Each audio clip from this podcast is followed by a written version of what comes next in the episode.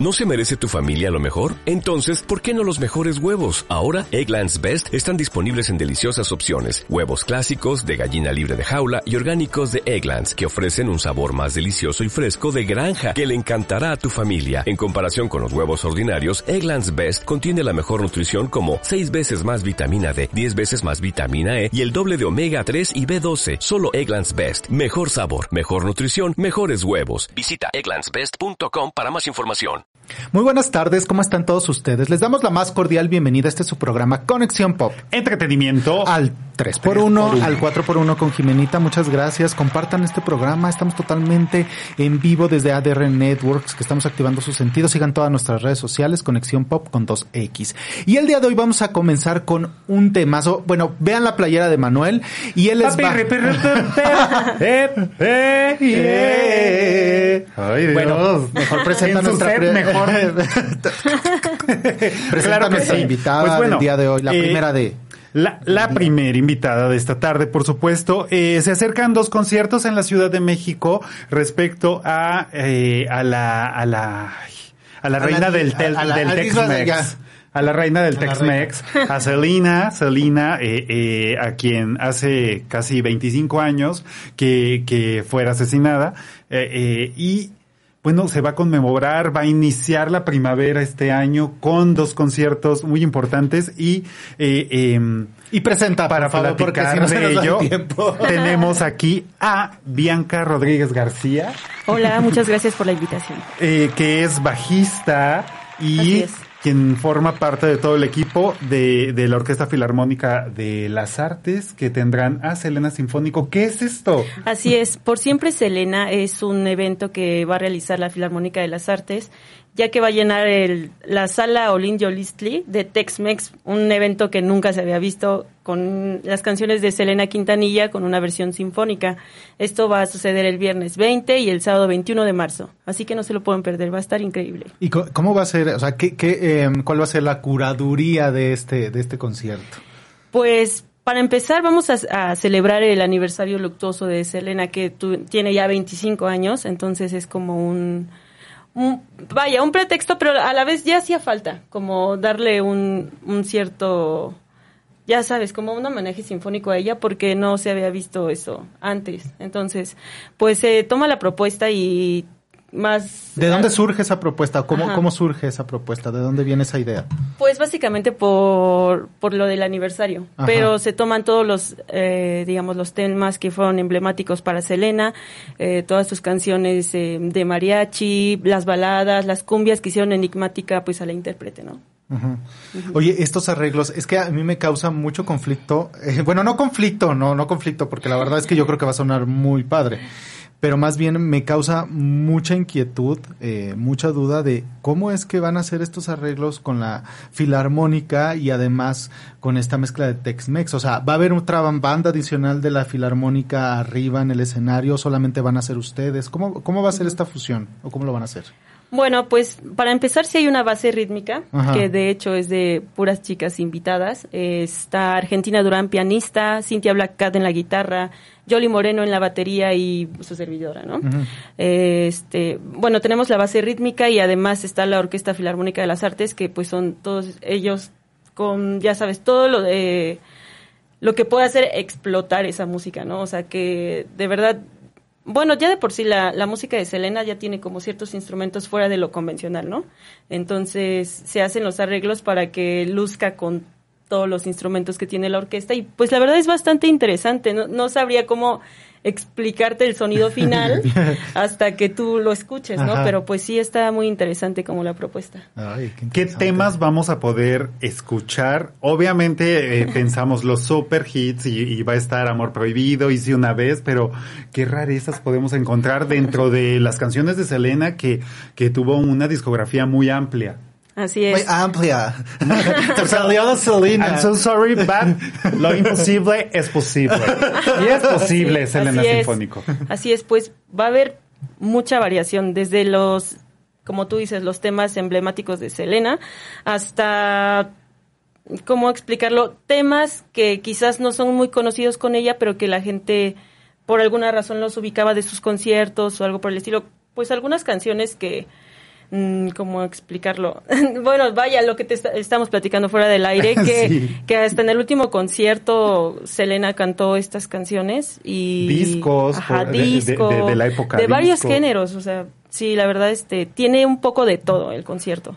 Es que su, su rango vocal era justo eso muy interesante que podía abarcar todos estos diferentes eh, géneros, que, que no solamente era Tex-Mex, o sea, era la balada, la ranchera inclusive aquí en México pegó mucho siendo pues tejana, ¿no? bueno, México tejana, ¿no? Este, pero además eh, la música disco que hizo en su último en, su último disco y en el último, concierto, y en el último concierto donde donde lució mucho, ¿no? Así es. Y como nos van a hacer bailar, si vamos a poder bailar, Ay, bailar pues en la sala, vamos a aguantar, ¿eh? no, tienen que hacerlo. Vamos a estar ahí vamos a estar las cuerdas a todo lo que da y vamos a poder bailar. No, les aseguro que la verdad va a ser muy divertido y la gente claro que puede bailar, se puede expresar con todo lo que es es un inevitable, ¿no? Así como ese tipo de... A pesar de que sean arreglos orquestales, de, la gente se para y baila y lo disfruta. No tenemos ningún problema con eso, al contrario, ¿no? Nos encanta que la gente lo disfrute de esa manera. Bueno, lo hizo Los Ángeles Azules, de alguna manera también, eh, eh, con, con estas versiones donde, donde también tenían las cuerdas y demás. Eh, cuando escuchas esa canción y tu corazón quiere cantar, así. De todo el repertorio que va a haber esos dos días, esas dos noches, ¿cuál es de tus favoritas? Pues mm, sí, una vez yo creo que sí. Sí, aparte está muy interesante el bajo, me encanta. Ah, cabe señalar que, que eh, tú tocas el bajo, es, tu instrumento, tú participas en esta adaptación de los temas. De los arreglos. Eh, bueno, más los arreglos orquestales los hizo Emanuel Vázquez. La dirección este, la va a dirigir Enrique Abraham Vélez Godoy. Y pues ellos fueron los que hicieron todo esto. Bueno, yo a mí me entregan las partituras como a los otros músicos y empezamos así como a analizarlo porque hay cosas que son diferentes en cuestión a las versiones originales. Entonces sí es como prestar atención a ver qué se movió aquí, qué acá. Pero es, es muy curioso y es muy interesante. La verdad, no es una música digamos que yo frecuente tocar. Entonces, la verdad a mí me, ha encantado esto, es como un, mundo muy diferente y así pues vaya, yo toco rock y, esto es muy diferente para mí, ¿no? Pero me gusta, o sea, es como muy divertido, así como que, órale, qué padre. No, y además eh, supongo que estar con, eh, con la filarmónica también tiene otra complejidad, ¿no? Así es. O sea, ¿o ¿qué complejidad es la que tiene para ti como rockera, este, tocando el bajo? estar tocando el bajo con ellos, pues siempre ha sido como... Eh, es, es diferente el trabajo, porque aquí, por ejemplo, en una banda de rock a veces, este, digamos que, que puedes hacer las cosas un poquito más a tu modo y aquí es como seguir un cierto régimen de, cómo tocarlo, este, qué volumen, quién va a sobresalir más que otros por el tipo de instrumento, de música. Entonces como que te tienes que acoplar al estilo de lo que te, te colocan y además este pues ensamblarlo con todos los demás músicos, ¿no? Es como, órale, a veces este tienes aquí a la trompeta y como que como que lo que tú estás tocando no va con ella, pero así puede que te puedas confundir un poco, ¿no? Era lo que al principio me sucedía, pero ya ya me acostumbré. ya me vi llegando con mi traje morado. Ay, sí. Yo también. ¿ah? perdón, perdón. Este, cuéntanos dónde, cómo y cuándo vamos a, poder disfrutar ¿Dónde de pueden Selena por los boletos y así? Muy bien. El viernes 20 tenemos la primera función a las 8. Bueno, el viernes solo hay una función y el sábado 21 tenemos dos funciones. Una es a la 1 de la tarde y la otra es a las 8. Eh, los van a, el concierto se va a realizar en la sala uh, Silvestre Revueltas o Listli y los, eh, digamos, los boletos los pueden conseguir pues en taquilla o también por Ticketmaster. Tienen un costo de 399 y 299 me parece. La verdad, baratos, muy bien. Muy bien, y sobre todo por ir a pasar eh, un muy buen rato, ir a revivir todos estos temas que de verdad todos nos sabemos mucho más de una canción de Selena a 25 años. Estábamos platicando fuera de, del, programa, fuera del bloque, eh, cómo este, recibíamos cada uno la noticia y, nos decía Bianca. Y la que, menos se acuerda es Bianca, porque tenía, cuatro, años. tenía cuatro años. Pero de todos modos para ti también fue un shock, porque ya la escuchabas, ¿no? Aún así, sí, porque yo ya me gustaba mucho la música de Selena y este pues fue raro, ¿no? Como que yo todavía no tenía la madurez para agarrar ese tipo de circunstancias, pero como que pasaron los años y me pesó, así como que, órale, ¿por qué le pasó a esto? Así si era tan joven y talentosa, ¿no? Y así. Pero bueno, y nosotros sí llegamos. Sí. Tú fuiste a pagar tu cable. No, yo fui a pagar el cable, yo vivía en Culiacán, Sinaloa, y entonces estaba yo en primero de F de, de la SECU, y mi amiga Dorelisa, pues cuando, eso fue un viernes, a Selena la mata Yolanda Saldívar un viernes, eh, me entero cuando fui a pagar el cable, llegué desconsolado, agarré mis notitas musicales, la recorté, la pegué en Notitas mi libreta. musicales era una libreta de las lyrics, pues, o sea, la- lo más cercano a lo que ahora Sí. vemos las lyrics en internet. ¿no? Ahora que entras a letras.com. Pero en aquel momento no. Y cuando llegué el lunes, bueno, parecía que, que, que había un luto en la escuela secundaria técnica número 50, porque eh, no había otro tema más, más Que que, Selena. Selena, Claro. y cómo la otra desgraciada la había matado, porque no sabíamos nada.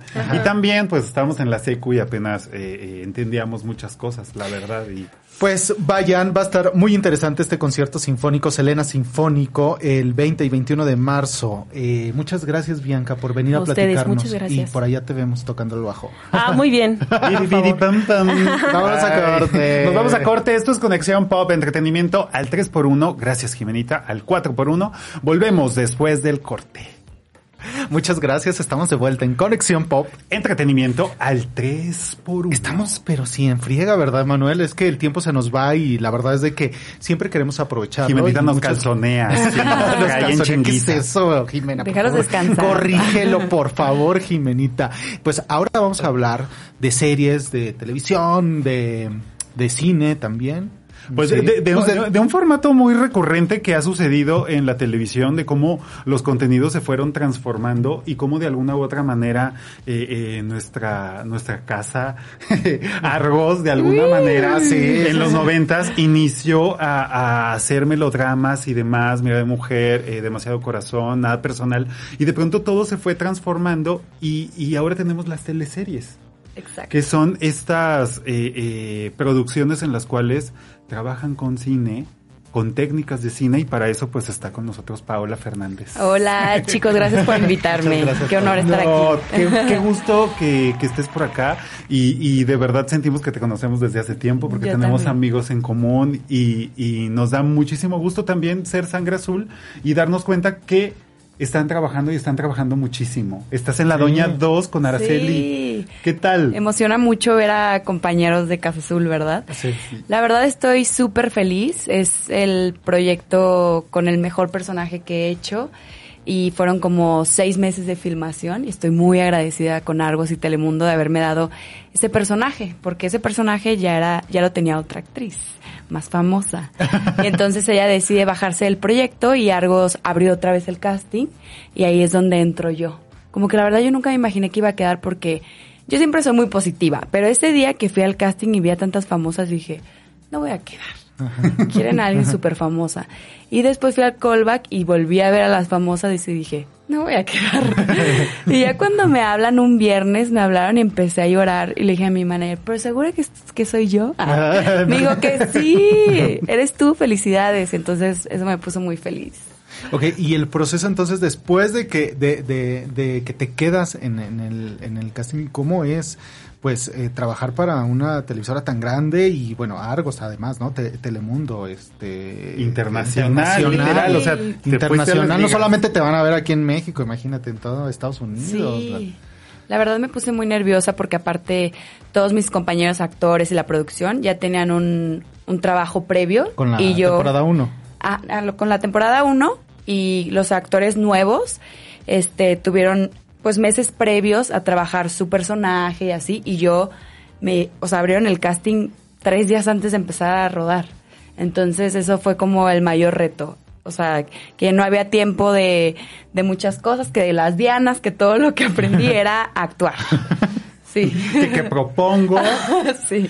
Y además llegar y entrar sí con, con, con este elenco que como dices gente tan famosa eh, con un lugar en, en la industria del entretenimiento cómo adaptarte a eso para que tu energía esté al nivel claro. Sí, porque no te puedes dejar comer. No, y aparte es muy diferente el tiempo de cine que el tiempo de tele, y entonces tuve que adaptarme rápidamente al que el tiempo ahí era más rápido. Ajá. Tuve que o sea, dejar los nervios, porque el primer día que tuve mi primer llamado fue con Araceli Arambula y se me cerró la garganta. ¿En serio? Nunca me había pasado. Pero como yo la admiraba tanto desde soñadora, así, ¡Ay, la chule, Dios mío! en paz.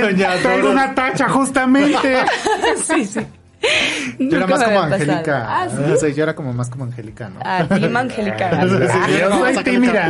Ay, sí, yo, Laisha. Es que Laisha, Ay, amaba Laisha, también a. Laisha, pero yo sí era de que, wow, Araceli. Y ya, entonces estar frente a ella en mi primer llamado y todos se quedaban en shock porque no pude hablar, como que me dio un ataque de pánico. Y el director fue a hablar conmigo y me dijo, tranquila, si puedes. Me dieron agua, todo. Y volví y dije, vámonos, a- es tu momento. Y ya, así pasó. Y, y bueno, eh, ¿cómo ha sido para ti después de salir de la escuela? Porque hemos eh, compartido de alguna manera, compañeros, ya decía Emanuel, este, tenemos amigos en común, pero la verdad es de que cuando salimos de la carrera nunca nos imaginamos, nos medio prepararon y nos medio advirtieron que la situación no era sencilla.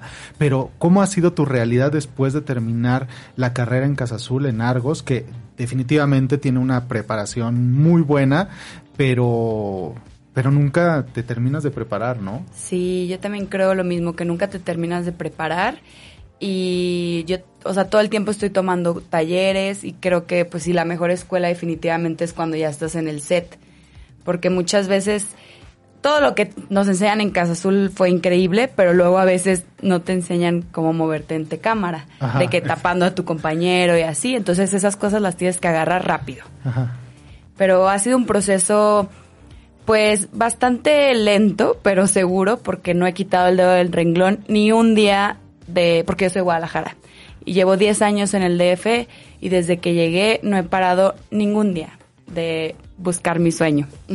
Y, y creo yo que eh, estás por el camino, porque llegar a la doña significa muchísimo, pero has estado trabajando. Eh, no todos los compañeros de una generación van y se quedan eh, en, en ese casting, tienen suerte en ese callback, y entonces eso te va dando herramientas también para continuar en la lucha y decir, tengo estas certezas, por aquí me voy. ¿Qué esperas de este 2020? Ay, la verdad, este 2020 estoy más positiva que nunca porque aparte acabo de llegar, me fui a viajar a Bali y todo era tan espiritual y entonces dije que no, este 2020 va a ser con todo y quiero que me lleguen oportunidades que me hagan crecer mm, actoralmente. Quiero hacer tantas cosas que estoy segura que este es mi año y el de todos. Ah. Seguramente, no, y además eh, sí hay mucha competencia, pero también es cierto que hay más oportunidades con todas estas plataformas y también las televisoras han tenido que, que abrirse un poco más por estas oportunidades que las, las plataformas en streaming ya están dando. Entonces la gente de teatro se está yendo a televisión y viceversa. viceversa. Sí. Antes no era eso. O sea, eras Televisa y eras Televisa. O eras de teatro. No, yo cómo crees que me voy a ir a una, a una serie o, Sí, a, o a, a una telenovela, ¿no? Entonces, creo que eso también está dando más oportunidad a los actores y sobre todo que está abriendo brecha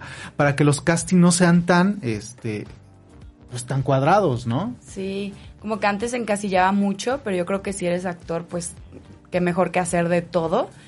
Y la verdad es que ahorita yo creo que México está en un muy buen momento, o sea, Netflix ya tiene sus oficinas aquí. Entonces, hay tantos castings que creo que si no quitas el dedo del renglón, no tiene por qué no cumplirse ese sueño que tanto has querido.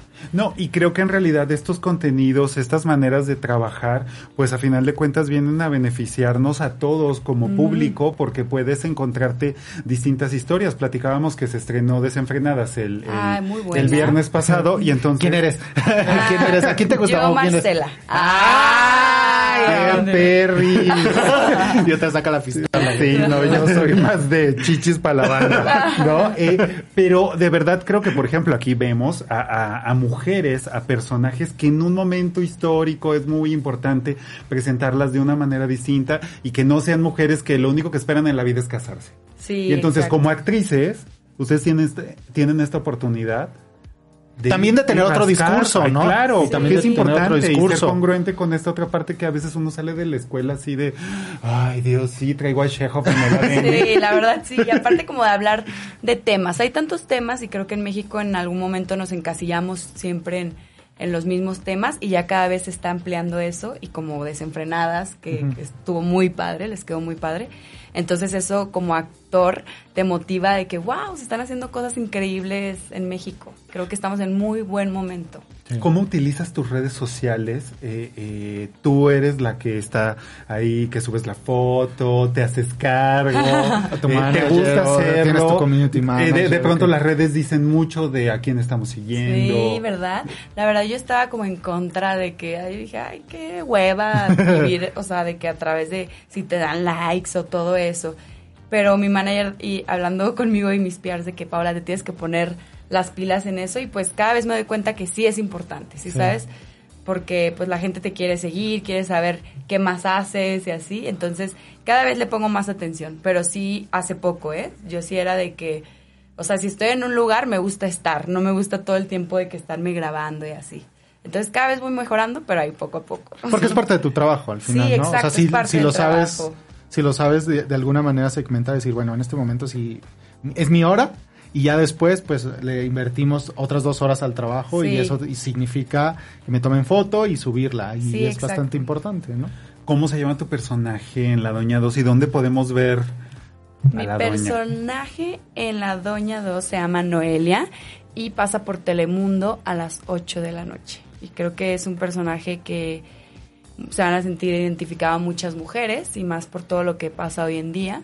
Es una gran responsabilidad interpretar a ese personaje, un gran reto, porque habla mucho sobre los feminicidios y todo eso. Entonces, de alguna manera, soy la voz de las que ya no están.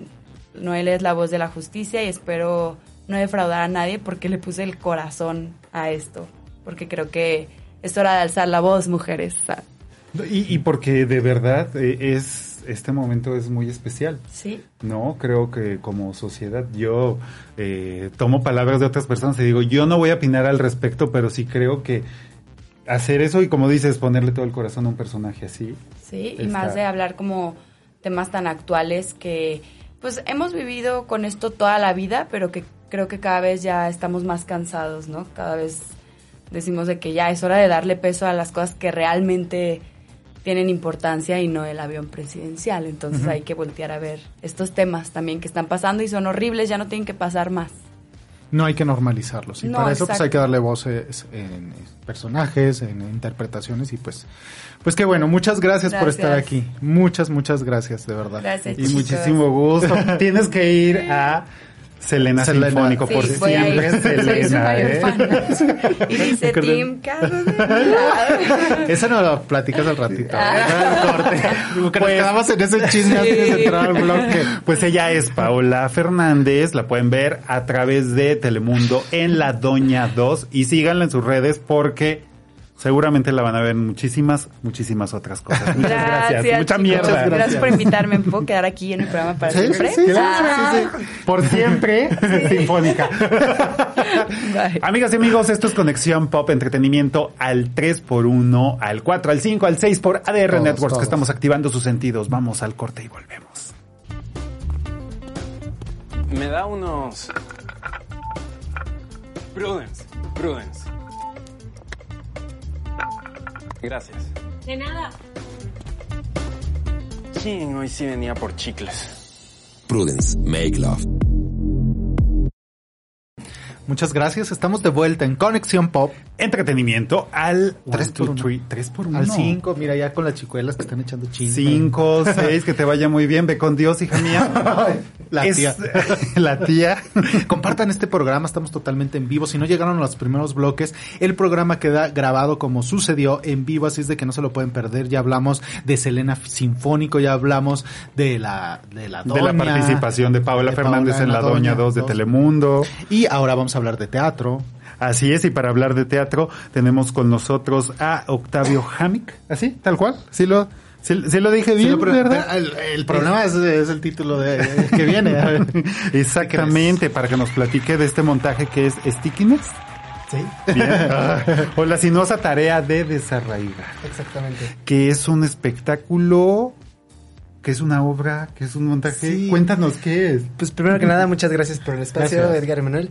Eh, sí, la obra es básicamente una pieza escénica en donde se combina danza y teatro. ¿no? No hay un guion tradicional como solemos eh, acostumbrar en el teatro. El guion se compone de una serie de imágenes, ¿no? Que se van construyendo con el cuerpo, con objetos, eh, la escenografía en sí, para contar la historia no lineal de una pareja que está en un proceso de desarraigo, de separación. Exacto. Pero, pero a partir de qué, de, de- o sea, para entenderlo un poquito mejor, ¿hay, hay alguna escaleta? ¿Hay eh, esas imágenes de qué imágenes son? O, eh, tienen que partir de algo, no sé si sea como improvisación a partir del Mm. cuerpo, de, de, ah, platícanos un poquito La más. forma en la que creamos la pieza fue un poco improvisación. Eh, Constanza, la directora de la pieza, tuvo o estaba en un proceso de, de separación, separación. de una relación un poco tormentosa, y se le comenzaron a venir varias imágenes en sueños. Y esas imágenes eh, las empezó a trabajar. A la Buñuel, súper surrealista. Exacto, ok. sí. Y sí, son, son, son met- metáforas, ¿no? Más que nada, eh, en las que, pues, apoyándonos de objetos, eh, hablamos del, del, del apego emocional, de la rutina, las violencias muy sutiles, ¿no? No, no, no, no es una violencia muy obvia, ¿no? Pero, pues eso es bastante necesario porque normalmente no estamos acostumbrados a identificar de dónde surgen las violencias, como normalmente cuando... Es como la sed, ¿no? Cuando ya tienes sed es que es tarde. Es lo mismo acá con la violencia, ¿no? Ya cuando la estamos identificando ya es porque... Ya es está sucediendo. obvio, ya está sucediendo. Y probablemente sucedió ya varios... vari- varios, varios, Varias rato, veces, ajá. Varias veces. Eh, entonces, estas imágenes, pues las empieza a desarrollar Constanza y me contacta. Ya habíamos hablado, fuimos a la secundaria juntos, de hecho. Entonces, nos contactamos de unos meses antes y me dijo, oye, pues retomando la conversación para crear algo, tengo un tema. Ajá. ¿Qué te parece? Y me lo plantea. Y yo, por el contrario, estaba en una relación bastante estable, bien, vivimos juntos.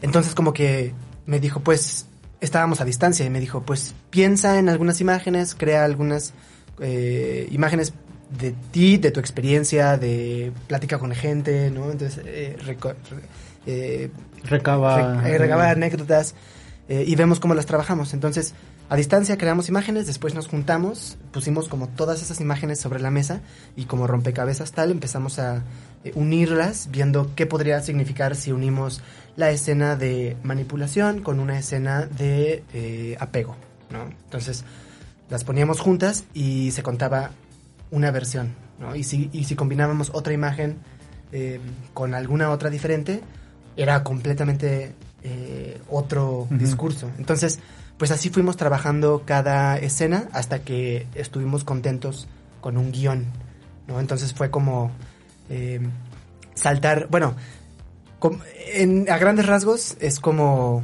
etapa 1, etapa 2, etapa 3, Ujú. ¿no? Pero dentro de, o entre cada etapa hay como varias imágenes en las que pretendemos pues no, no decirle a la gente esto es violencia, ¿no? Esto es lo que tienes que hacer si te encuentras en esta situación. Entonces, más bien nos enfocamos en mostrar la imagen y que el propio público, como no hay texto, desarrolle reflexionando a la par que va viendo la obra, pues su propia narrativa.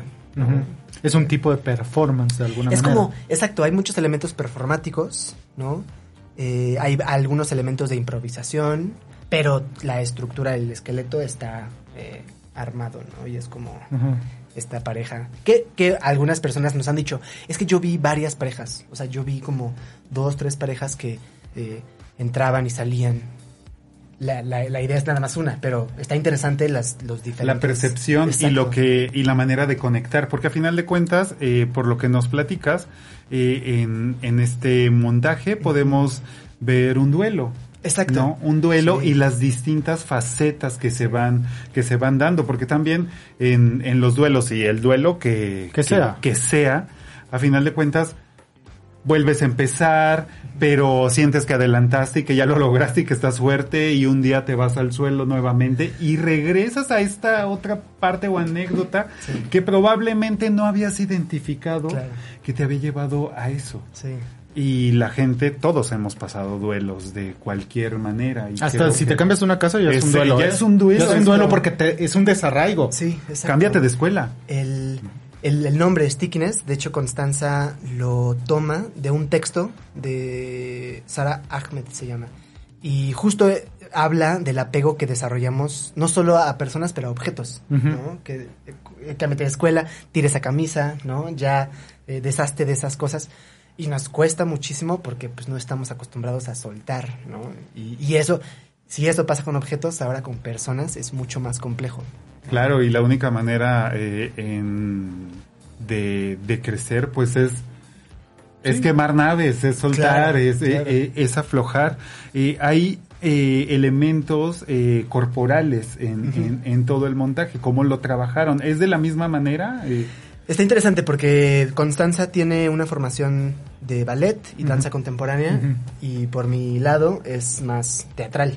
Entonces, eso también lo utilizamos porque Constanza pues está muy acostumbrada a hacer eh, performance muy complejo con el cuerpo y yo no tanto. Entonces, se nos hizo interesante incluir eso mismo a la relación, ¿no? A, a los personajes, cómo un cuerpo puede más físicamente que otro y eh, qué es lo que, de qué estamos hablando ahí, ¿no? Así como un- vemos a un cuerpo que se cansa mucho más rápido que el otro y no se mantiene a la par, ¿no? Entonces llega un punto en el que eh, el- un personaje tiene que cargar al otro personaje, entonces ahí comienza como otro tipo de, de desintegración, otro tipo de violencia.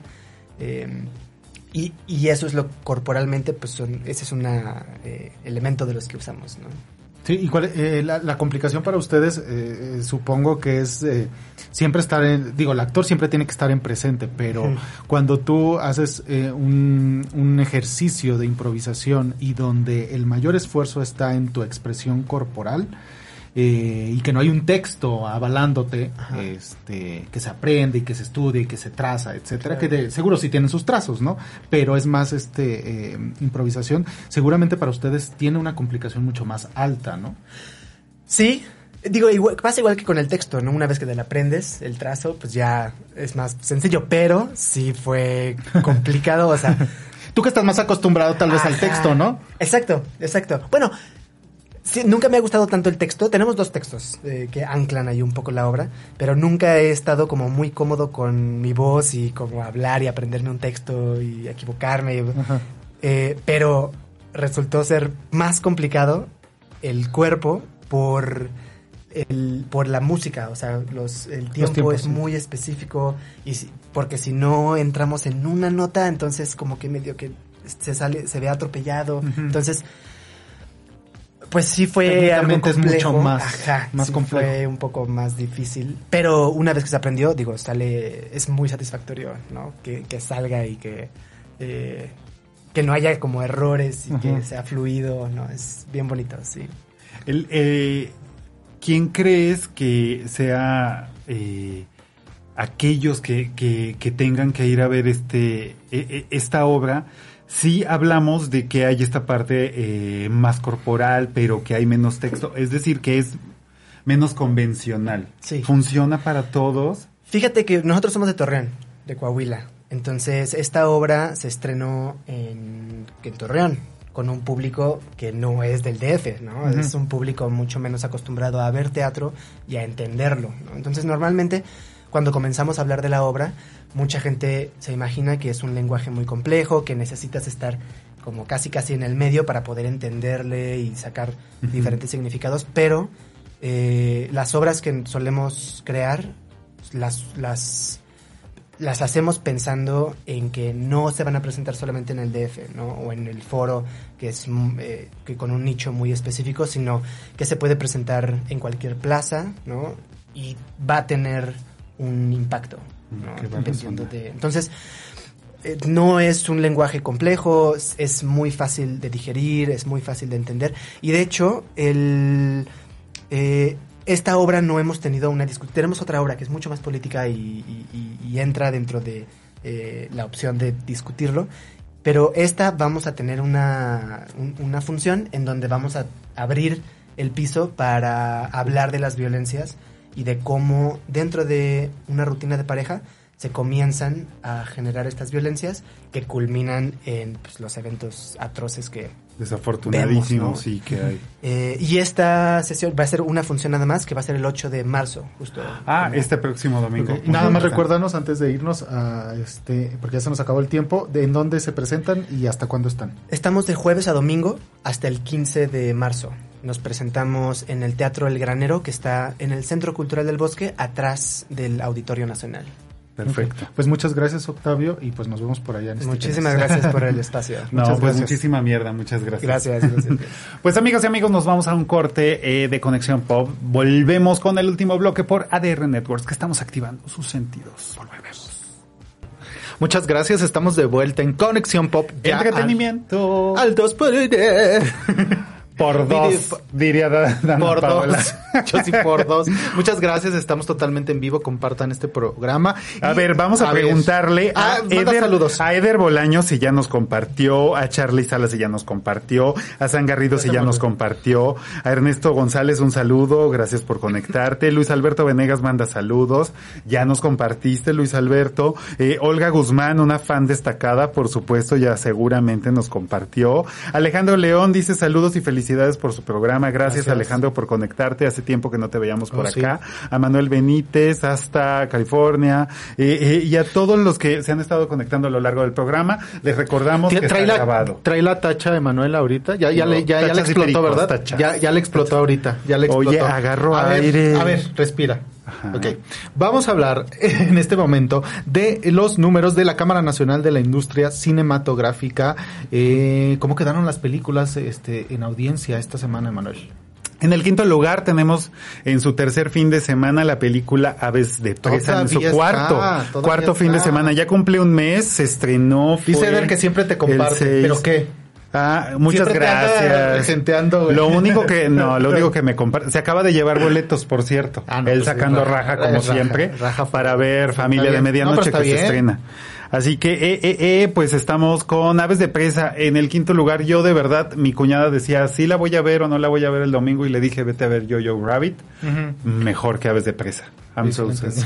No, pues no sé si sí fue, o sea, esperemos que la Sachenka sí haya visto esta película. Cuarto sitio. Ok, La Rebelión de los Godines en su primer semana, fíjate, en su primer semana acumuló 11.8 millones de pesos. Fíjate que yo no la he visto, no la hemos visto, pero ¿quién crees que la fue a ver ayer? Rubén la fue a ver ayer y dice que es una película horrible, que está horrible, que tiene una premisa horrible. Eh, ¿De qué va esta Rebelión de los Godines? De un cuate que eh, trabaja en la Friki Plaza y después le- lo presionan para que busque un trabajo supuestamente entre comillas de verdad y bueno pues ese es súper inteligente y es la panacea y llega a salvar una empresa entonces imagínate nada más el tema entonces pero está malísimo Pues bueno, yo la voy a ir a ver, este, No por. Bárbara del Regil, porque yo sigo mucho sus rutinas de ejercicio.